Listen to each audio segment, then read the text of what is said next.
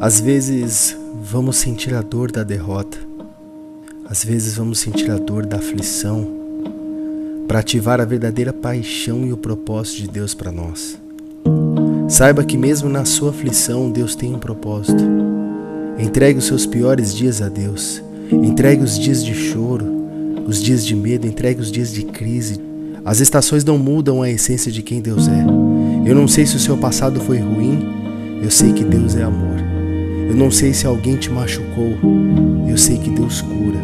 Você pode se perguntar, Senhor, por que eu? Por que o Senhor me permite ser tão provado? E Jesus te responde dizendo: Eu venci